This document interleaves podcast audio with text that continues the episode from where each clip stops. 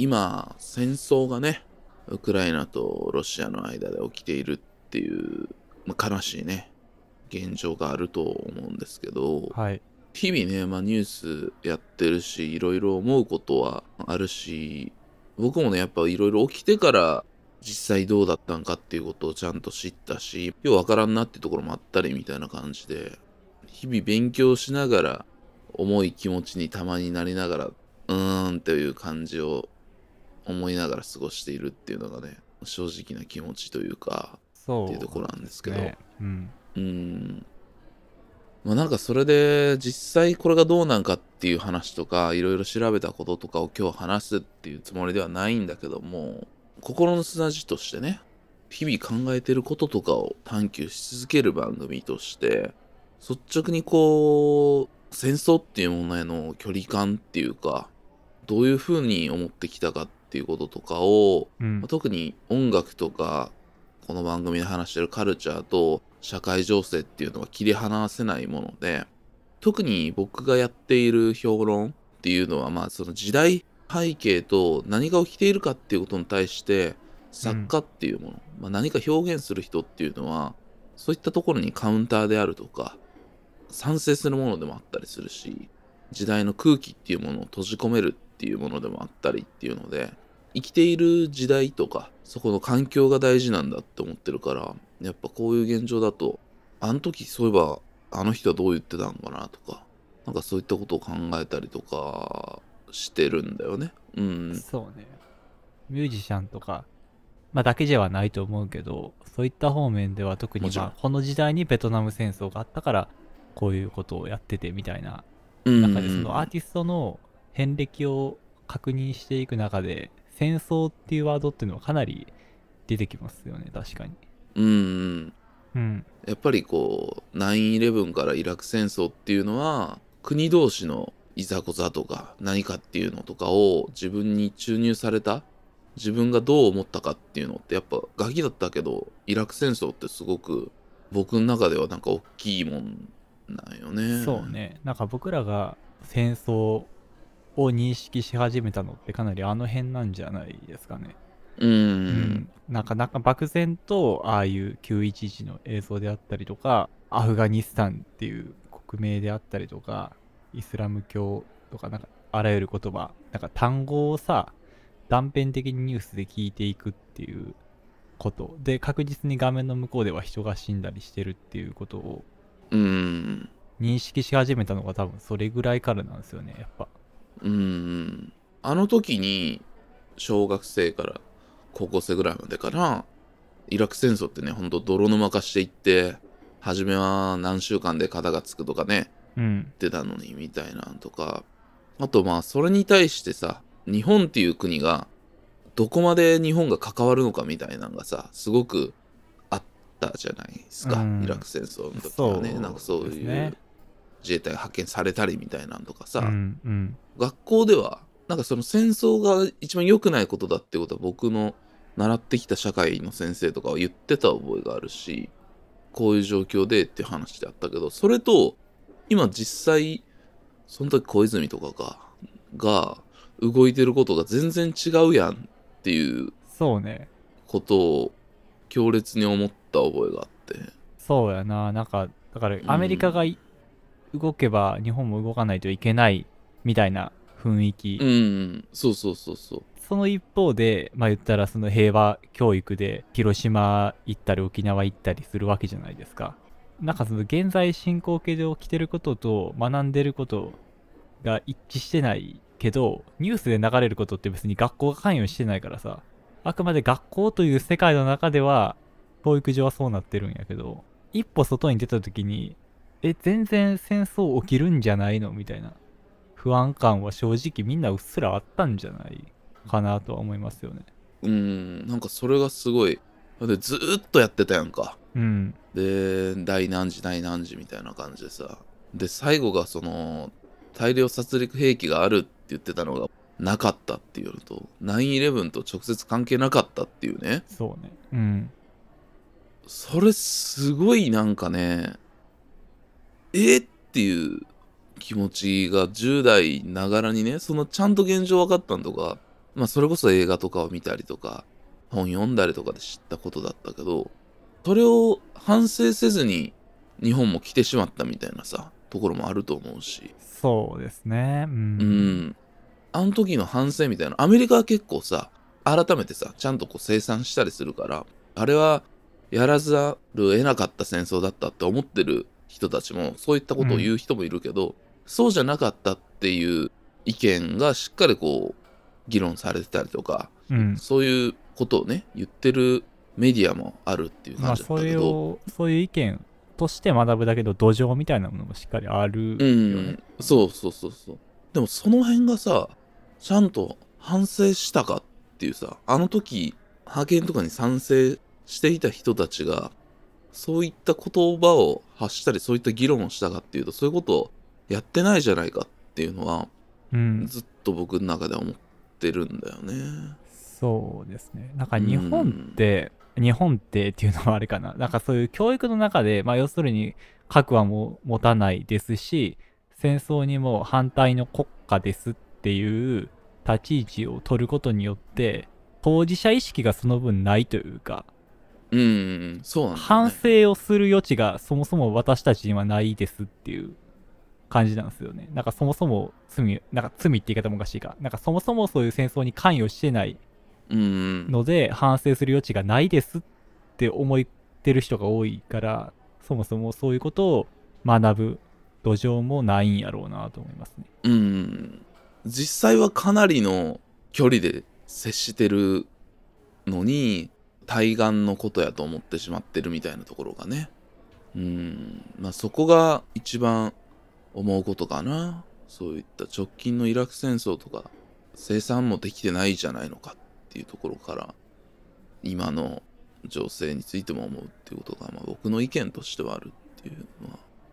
今の現状に対しては思うことかなと思って、初めにそういうこと言っていきたいんですけど、いろんなカルチャーとかから戦争っていうものと自分っていうものを社会問題にどう自分が接続していくのかっていう接点みたいなのを教えてもらったのは僕はやっぱり好きだった音楽とか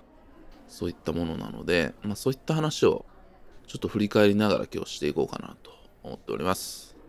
この番組「心の砂地」は音楽、漫画、映画、日常生活に潜む違和感などなど様々な物事について探求し続ける教養バラエティです。私、シャークンです。はい。そして私が寺田です。よろしくお願いします。ということで本日も始まります。心の砂地。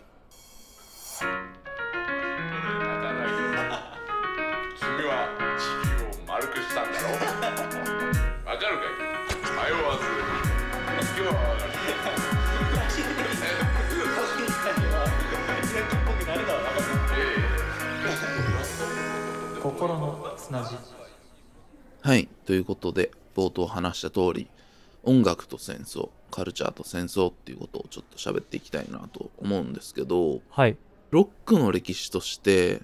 一番盛り上がったところとか重要点っていうのってやっぱそういう社会問題へどう接続したかっていうところがでかい節目としてあるなっていうのはそこは逃れられへんよなって思うんだよね。うん。でパッとさやっぱロックが一番盛り上がった時っていつですかって言われたらまあいろいろあると思うんだけど絶対出るのがウッドストックだと思うのね。69年。幸せなフリーフェスティバルだったみたいなね、うん。まあ、映画もあってそれを見たりとかっていうのはあったりとかするんだけど。まあその後ストーンズが同じようなことやろうとしたら雇った、まあ、チンピラみたいなやつらが人殺しちゃうっていうところでこうヒッピー的な幻想っていうのは終わるっていうねそうね。うんまあでも日本でもさ今和の清志郎さんとかまあ反原発であるとか僕ら YouTube 世代とかでリアルタイムじゃないけども、うんそういった社会とかパンク的なアクションっていうのでやっぱタイマーズのあ。の映像とかって、はいはい。見たわ、YouTube で。結構衝撃的っていうかさそういうすごい批判を急に始めてやっちゃうみたいなさっていうのとかってすごくあ日本でもやっぱこういう人いるんやっていうのとか思ったし。そうね。確かに。なんかここまで直接的なことをやるのって、どこの流れから出てきたのかわからんけども、かなり今、霊障的なうん。雰囲気に飲まれてるよね。どうしてもやっぱり、うん。そうなんだよな。社会的なアクションとかってやっぱ日本語ラップとかの方が結構あるなって思ってたね。ああまあ確かにそれはそうですね。中学生ぐらいの時にキングギドラの最終兵器ってアルバムが出ててヤンキーミュージックとしてもめちゃめちゃ機能してたしうん。ディス、まあ、KJ のディスとかさ、まあ、そういったところも含めてこういうことやっぱ言うんやヒップホップの人らはみたいなのとか刻み込まれてて、まあ、僕もすごく影響を受けてる一人ですけど歌丸さんがギドラのジブさん以外の二人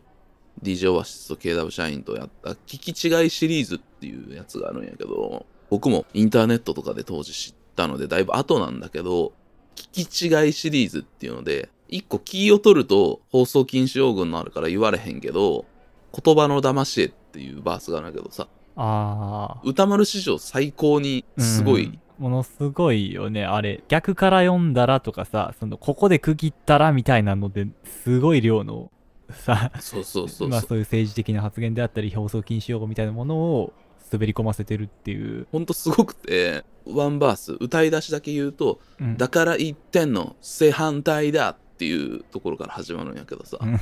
それも切る場所によってっていうね。うん。シリーズでいくつかあってさでも結構明確にそういう批判。批判がっつり批判もあればそういったお遊び的なところと、うん。ラップの面白さみたいなところも含めた天才的なバースだと思うんだけどこれとか見てああでもこういうこと言う人いるんだっ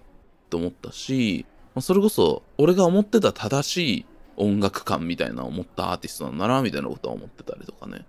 したんだけど、うん、そうね確かに。なんかそこをさ直接的に発言することの勇気ってめちゃめちゃいるじゃないですかやっぱりそれこそまあ今回も、まあ、あの新宿でね下山周りの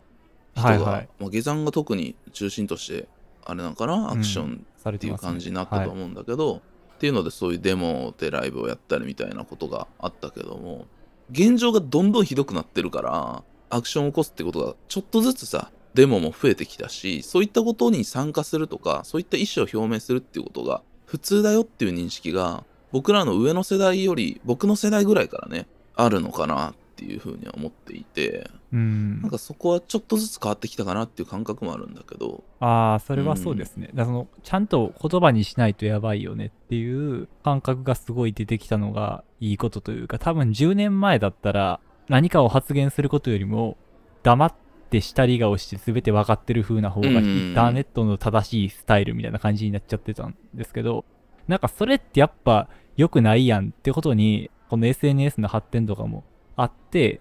みんなが気づき始めてるっていう感覚がありますよね。うん。そうやんな、うん。僕も正直10年前15年前とかはもちろんいろんなこと分かってなかったし僕はそれこそウッドストックであるとかそのギミシェルターとか、まあ、そういったものとかっていうのはまあ岩垣をしろとかもそうだけど教えてもらった先輩たちロック好きのおじさんたちから教えてもらったもんやったからこういうことでみたいなこと言ってたけどでも自分事だと思ってなかったしもちろんああそういうことねうん、そこが生活の地続きだっていうこととなんでそれが必要なんかっていうことまでは理解はしてなかったよね。なるほどね。そのあくまで音楽の歴史というか、そういうものの一端やと思ってた。そうそうそうそう。クラプトンがなんかこう人種差別発言みたいなのをしてでそれに対して、まあ、アーティストの人とかがロックアゲンストレイシズムっていうので差別ダメだって言ってね当時のまあパンクバンドとか集めてそう大きいライブになるっていう運動とかが、まあ、これもルードボーイっていう映画になっててあったりするんだけどそれもまあカルチャーとしてねそのスキンヘッズっていうのはどっちかっていうとこう右翼系のねうん。流れがあるとかさなんかそこで、まあ、そっちのスキンヘッズの代表のバンドが俺らはレイシストじゃないって言ったりとかみたいなことがあったりするんだけどそういったもんを知りながらもよく分かってないから社会にアクションしなきゃいけないんだって先輩とか俺らにそういったことを教えたり見せてくれる人は言ってるけどもちょっとクエスチョンもつきながらなんとなくかっこいいかどうかっていうだけで見てたっていう感覚なのね。10代の時は。自分ごとにしてないし。その時に銀杏ボーイズがデビューするわけですけどもあボーイステンディから。はいはいはい。亡くなって。でアルバム2枚ね出る。同時に出て。ゴイステ先に知ってて友達のお兄ちゃんが好きで。で今度銀杏ボーイズっていうなになってアルバム出るらしいっていう。その子は同日発売の時にもう予約して2枚すぐ家に着くみたいな感じだったのよ。すごいな。だからうん。俺その次の日か次の日ぐらいに聞いた覚えあんねんな、もうめちゃめちゃ新鮮ですねそれは。新鮮な状態で聞きましたねそうそうそう。ち2005年なんだけど。でその時その友達が聞こうってなった時にどうやったって言ったらなんか結構なんかようわからんいいやつはいいけどようわからんみたいなこと言ってて。へえあそうなんや。今となってはバイブル的になってますけど。そうそうそう、だから多分銀杏になる時にセクシャルをこうどんどん出していく感じとぐちゃぐちゃな感じみたいなはいはい。銀杏になってからよりバッとなったわけよ。曲とかがね。なんかそこが俺らはまだ中学生だからついていけへんかったところがあってそうなん初めはねもっとこう綺麗な音楽が聴きたいと思ってたから俺はね、はいはいはい。で多分そこが引っかかったとこだったと思うんだけどだんだんその言ってることの過激さとまあ圧倒的に CD の音もめちゃめちゃでかい CD だったしあれは。うん。っていうのでみんなやられていくっていう感じだったんだけどねであの銀杏ボーイズのアルバムってほんまにあの時の2枚ってすごい変なアルバムでぐちゃぐちゃなこう曲とかが来た後にすごい美メロの曲来てみたいなそうね。ミネタが一人でアコギでガチャガチャやる曲みたいなのが急に入ってたりみたいなさ。そうですね。そうそうアルバムだったんだけどでもう2つ出たドアの方のさ最後の方に入ってる「人間」って曲でさはいはい「あの君が泣いてる」っていうやつね、うんうん。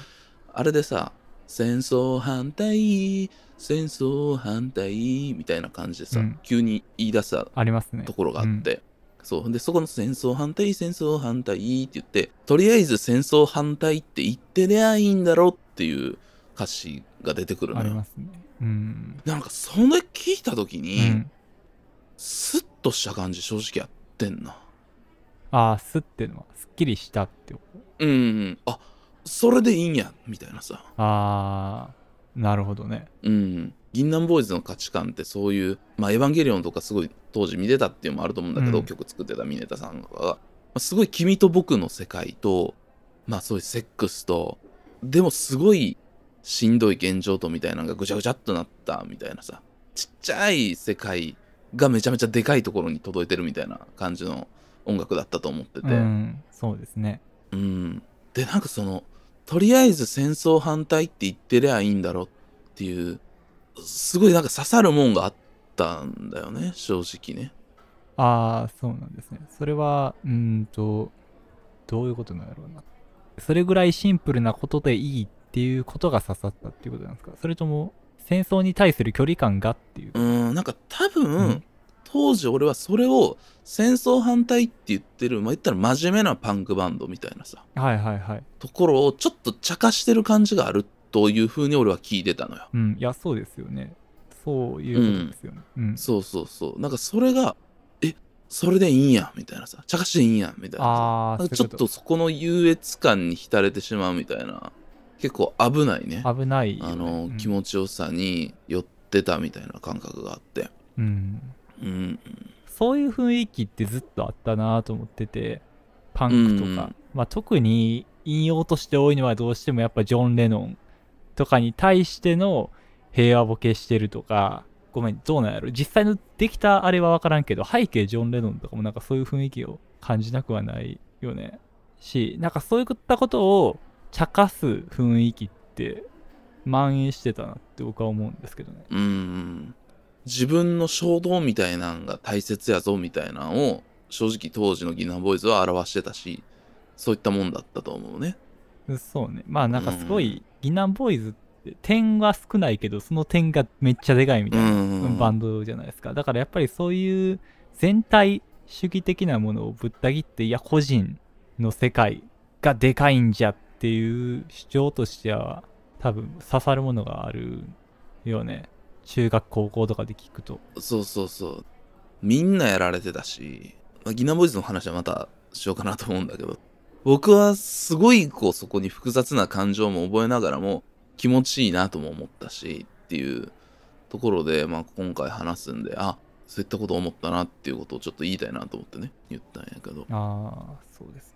うん心の砂地ところは変わり西武八木沢から目黒く手広く低速無故障もさらってくとく走り続き合う闇だめのごとく大本なくちゃ大婚約者大丈夫用語集もあるから思考回路はまるでメロラカメトロールこの下目黒我が城としようが僕らの世代とかでそういう思想と結構通用いってたのってまあいろいろ思うとこはあると思うんですけど結構アジカンの後藤さんとかになってくんのかなって感覚はありますよ。ねうんそうだね。ううん。まあ実際転がる岩は君に朝が降るでしたっけの中でも戦争をなくすようなことを大それたことじゃない。でもそれもちょっとあるよなみたいな歌詞があったと思うし。なんかそういうことをあ全然言うんだっていう感覚が一番あったのは覚えてますねそう結構、だね、他人気あったのまあ銀杏エルレガーデンバンプオブチキンとか。でちょっと後にラッドインプスとか、まあ、でかいバンドだと。その辺みんな聴いてるバンドって言ったらだったけど。まあ時間ぐらいだよね。そういったアクションみたいなのを明確に出したのって。そうですね、まあ、バンプ・オブ・チキンとかは圧倒的にそういうものから、あの距離を取ってたし、ラッドウィンプスは結構その最近になって SNS っていうものができて、そういった方面への、まあ、野田洋次郎さんですけど、主に。うん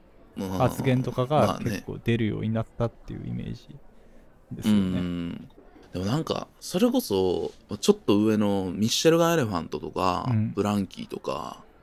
あの辺もそういう感じないんだよねないっすね。正直ねああ、確かに。まあミッシェルとかブランキー大好きだったけどそういう先輩らがミッシェルとかブランキーかっこいいよもちろんって言ってたけどかっこいいけどあいつらって何に反抗してんねんって言っててんか要はあ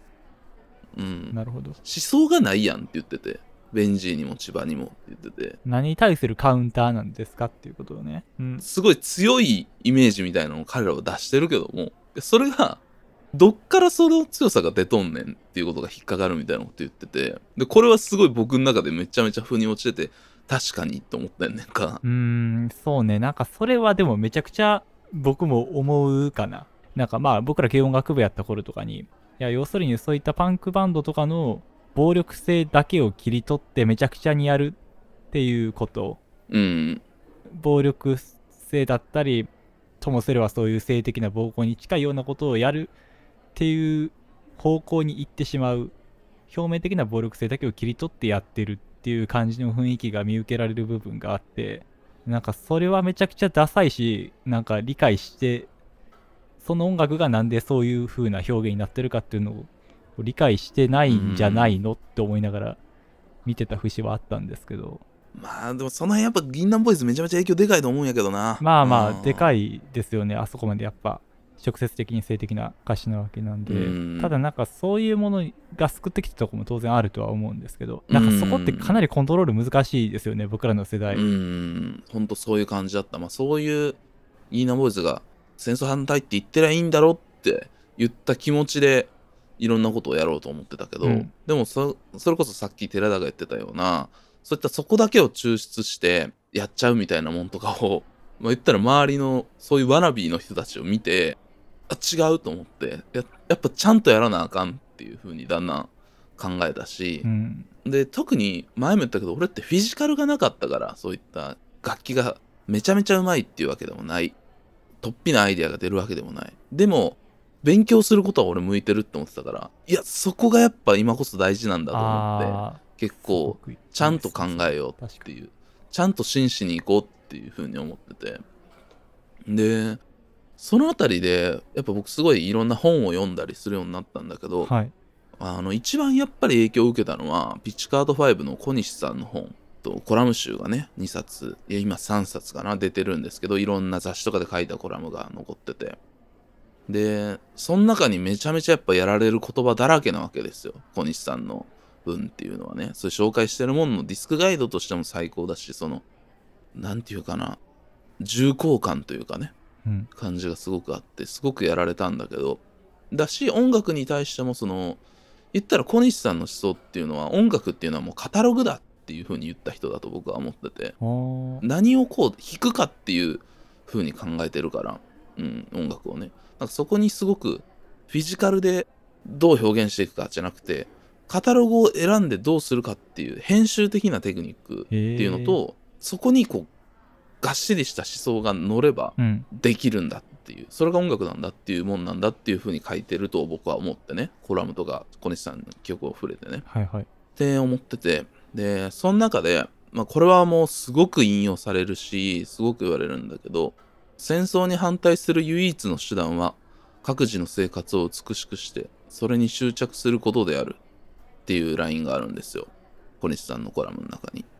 でこれはあの吉田健一というね吉田茂の息子ですよ。ということはまあ麻生太郎の親族あの上の人になるわけですけども。ね。はい。まあ、吉田健一さんっていう、まあそういう、まあいろいろ翻訳とかもやってたんだったかな。文学の人で、長崎っていう、なんか短編みたいなのを短編っていうか、まあエッセイみたいな感じかな、を書いてて、その中に出てくるフレーズなんだよね。はい戦争に反対する唯一の手段は、各自の生活を美しくして、それに執着することである。っていうね。戦争に反対する唯一の手段はっていう名前で、ピチカートが解散した後のトリビュートアルバムで引用したりっていうところがあって、はいはいで、このフレーズ、やっぱり僕はすごい気に入ったんよ、当時。ああパンチラインやとうん。なるほどと。で、小西さんの紹介ではそういうミュージシャンとか、そういったものは戦争が始まった時に一番役に立たなくなると。うんだから、そこに対して、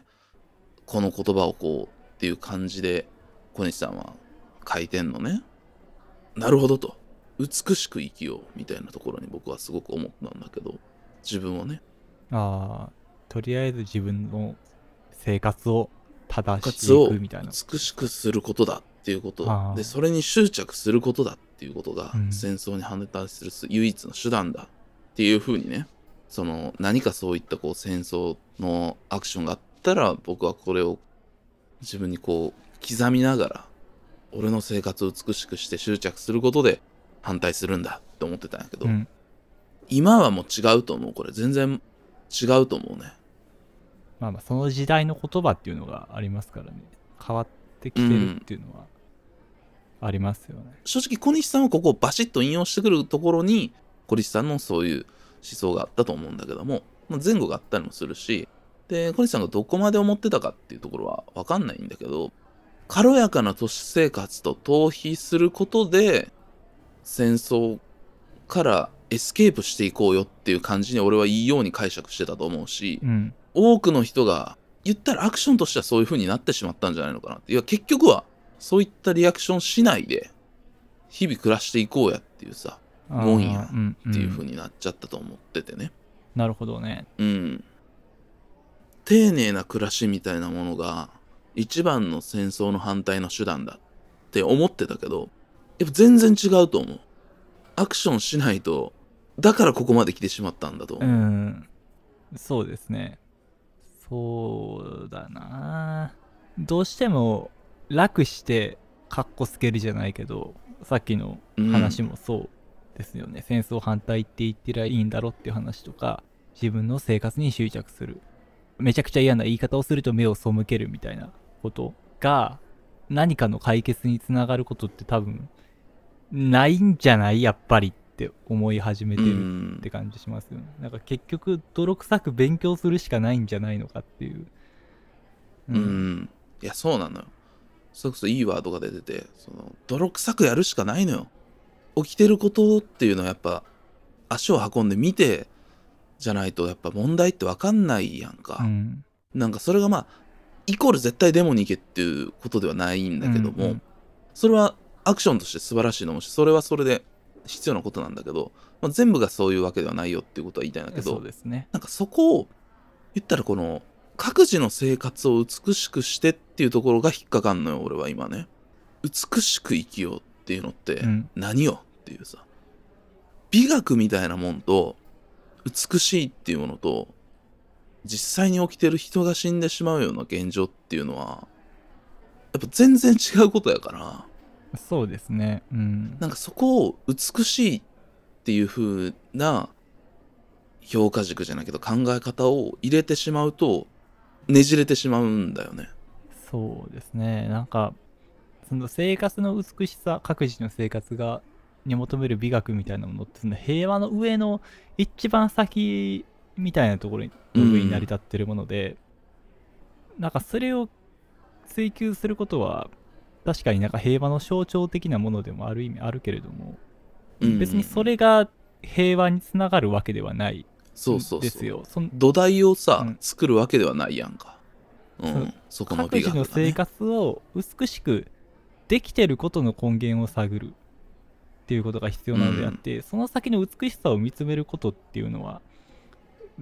なんていうんやろうな。また別全く確かに別のことですよね。シャークさんのおっしゃるとうん。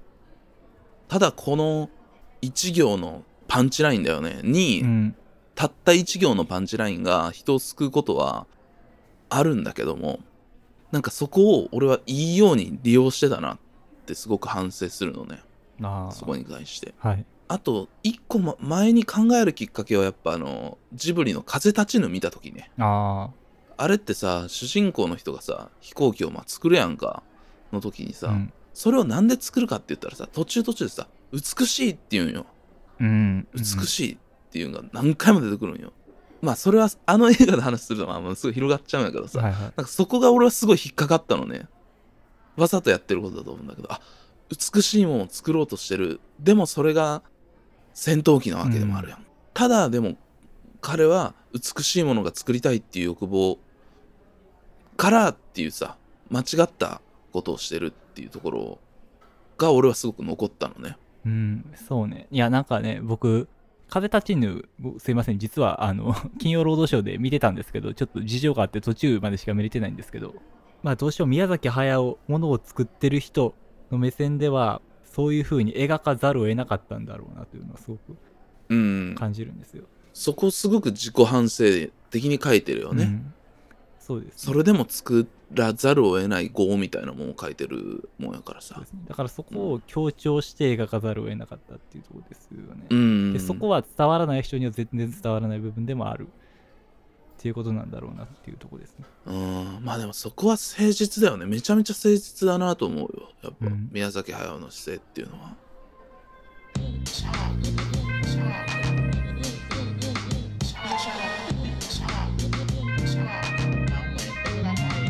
心の砂地。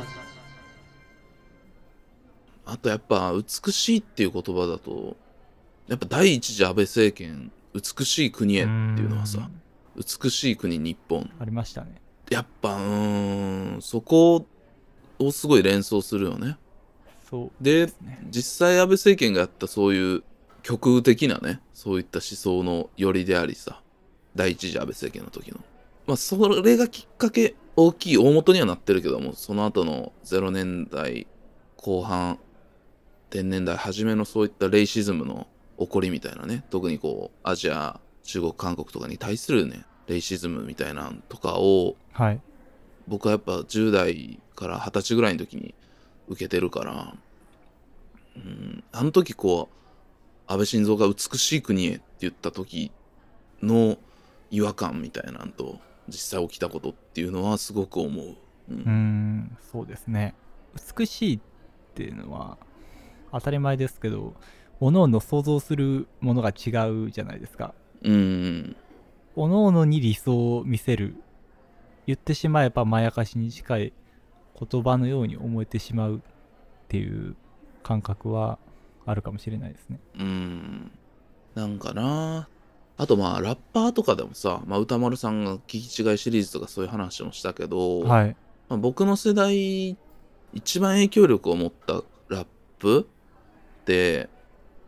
変えちゃったというかねラップの歴史みたいなの変えちゃったのってやっぱ PSG だと思うけど僕は、はい、そうですね。あの PUNPEE と 5lack とのラップっていうのがやっぱすごくてであの PUNPEE やフルアルバム出るまでちょっと時間かかったやんか、そうですね。うん。まあ、ミックステープとか出てたけども。でまあやっぱ5lack はめちゃめちゃさリリース多くてラップの革新性っていうにはやっぱ5lack のフローっていうのがやっぱ一番5lack 以前以降で全然変わっちゃったねっていうのはやっぱ思うし、やっうん、ぱ聞いた時びっくりしたし。そうですね。うん。でもまあまあ PUNPEE もそうだけどなんか PSG のそういう持ってたもん思想みたいなんて PUNPEE はもっとこう好きなことにこう言ったらオタク的にのめり込んでいこうんううんみたいな感じをすごく感じるし、僕はね。そうですね。うん。やっぱ5lack のやっぱ有名な曲でその適当に生きよう適当に生きようっていうさ言って出てきた人やんか。考え込むな考え込むなっていうラインがさそうですね。あるんだけど、うん。やっなんかそれ当時やっぱ気持ちいいと思って聞いてたけど、うん適当にいけへんやろって思っててさ。今考え込むなって言うなよって思ってて、うん。まあこれ2009年の曲だけど言ったのってやっぱ違うと思う。うん。適当に言ったら絶対ダメやと思う。うー。んなんかそうね。でもなんか難しいなって思うのはなんか結構そのうーん。なんかもっと肩の力抜いていけよみたいな言葉。うん。そうそうそうなのね、うん。本来はね。うん。そうそうそういうことを言いたいだけだと思う。だからなんかそういうものが一世を風靡してしまった時に行き過ぎるっていうのがどうしてもあって。うんそうそうそうそうそう。だからし社会全体が適当に言っちゃダメなんだけど。っていう難しいよねそこの曲が持つエネルギー言葉が持つエネルギーって結局受け手によるものだからうん。発し手がどこまで影響を与えるかって、まあ、当然コントロールして考えるべきではあるけどパワーがコントロールが難しい部分でもあるからそれが思った以上に僕らに毒として回っちゃったみたいな。うところですよねん。そうそう。だからそういう軽やかな都市生活と逃避みたいなことを PSG は、まあ、特に5lack は持ってたしでも本人が多分思ってる以上に、うん。やっぱ持ってる声であり力が強すぎて適当にまあ言ったらいいかみたいなさ言ったらまあ俺チルってすごい嫌いなんだけど言ったら丁寧な暮らしみたいなんから続く新しいものの中にあるうん。チルみたいなもんに正直回収されてしまったと思ってんのね。ああああいった。PSG とかが表したものが。なんかそれは同じく僕が戦争に対する唯一の手段は各自の生活を美しくしてそれに執着することであるって言わ言った一行のパンチラインをよりどころにしてたと同じようにライフスタイルみたいな姿勢とか曲で出してるいろんなスタイルみたいなのが、正直その大雑把にそれこそ銀杏ボーイズ見てこうむちゃむちゃだれみたいな感じで誤解されて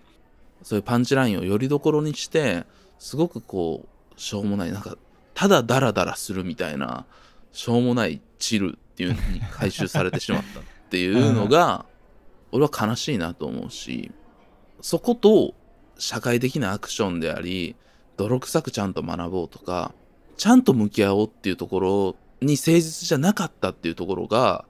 結構そこはでかい問題だからう、ん。うん、そこからやっぱ考え直さなあかんのちゃうんかなっていうふうに思うんだよね。ああなるほどねなんかでもどうしてもやっぱさ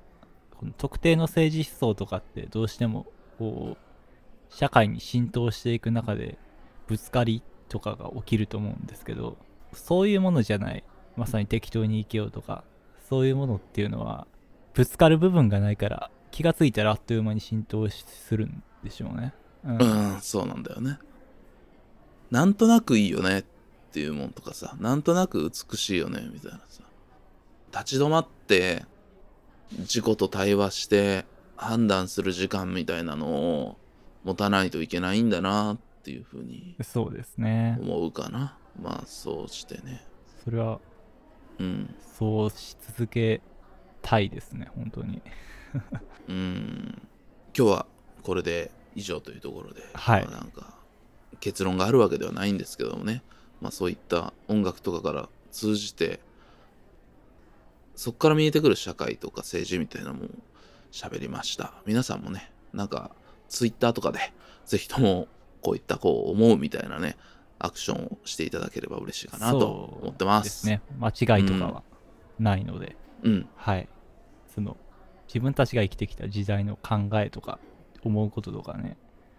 あればあるほどいいんでそういうことって、そう。うん。やっぱ誠実に向き合うとこからしか始まんないと思ってるからねそうそうですね、うん。そこなので、うん。はい。引き続き心の砂地はお便りをお待ちしております。すべての宛先は kokorosuna.gmail.com えー心の砂 .gmail.com です、えーもしくは Spotify、Apple Podcast など各配信サービスのエピソードの詳細に載っている Google フォームからお願いします。Apple Podcast でのレビュー評価も絶賛募集中です。ぜひともよろしくお願いします。ツイッターでの投稿は、ハッシュタグ KOKOSUNA ココスナです。よろしくお願いします。ツイートしていただく際には、エピソードのリンクも貼っていただけると嬉しいです。また、本編で出てきた固有名詞などはノートにも用語集がありますので、そちらもご覧ください。ノートの URL も各配信サービスのエピソードの詳細にございます。じゃあ今回用語集に安倍晋三とか入れなあかんのかな？用語集に政治家の名前出てくるの初めての、最悪やな。うん、すごいなまあまあまあまあ、ちょっとなかなまあかね、まあまあ。まとまりきるかわかんない美しい国へとかね、うんうん、紹介しとこうかな。まあ、そういったところで、ノートもね、ぜひ、えー、と見ていろいろ考えてみてもらったらいいかなと思っております。はい。心の砂時代100回で一旦区切りをつけるので、あと少しですが、これからもね、最後までお付き合いいただければ嬉しいなと思っております。はいよろしくお願いしますそれでは皆様、ごきげんよう